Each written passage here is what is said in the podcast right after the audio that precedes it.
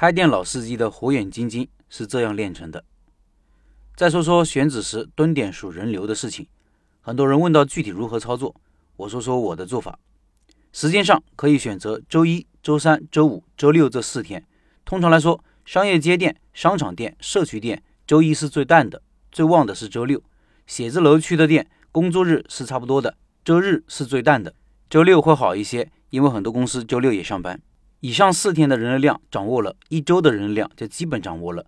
当然，如果时间紧张，还可以只选择周三和周六两天，周三乘以五，周六乘以二，然后两者相加就是一周的人流量。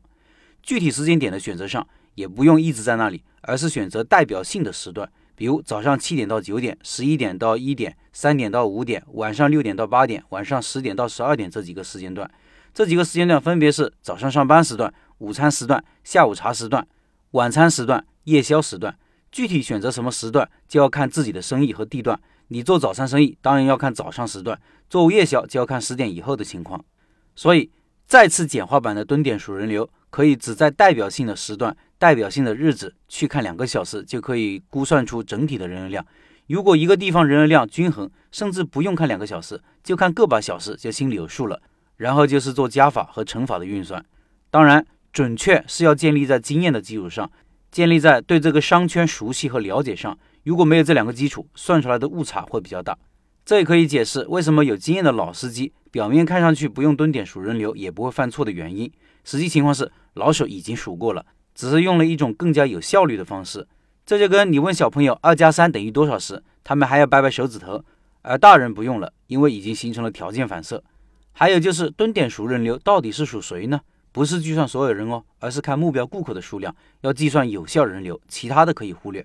比如我最近选择的新店，在观察人流的时候就发现，主要有三类人：一类是附近的大学生，这里是方圆两公里唯一的一个商业中心，晚上或者周末，同学或者情侣来这里逛逛，顺便吃东西；二是附近社区的居民，平时上班，周末夫妻俩带着小孩出来晃一晃；还有一类人就是老头老太太，下午或者晚上会带着小孩子来玩，而且附近有个超市，会来这里买菜。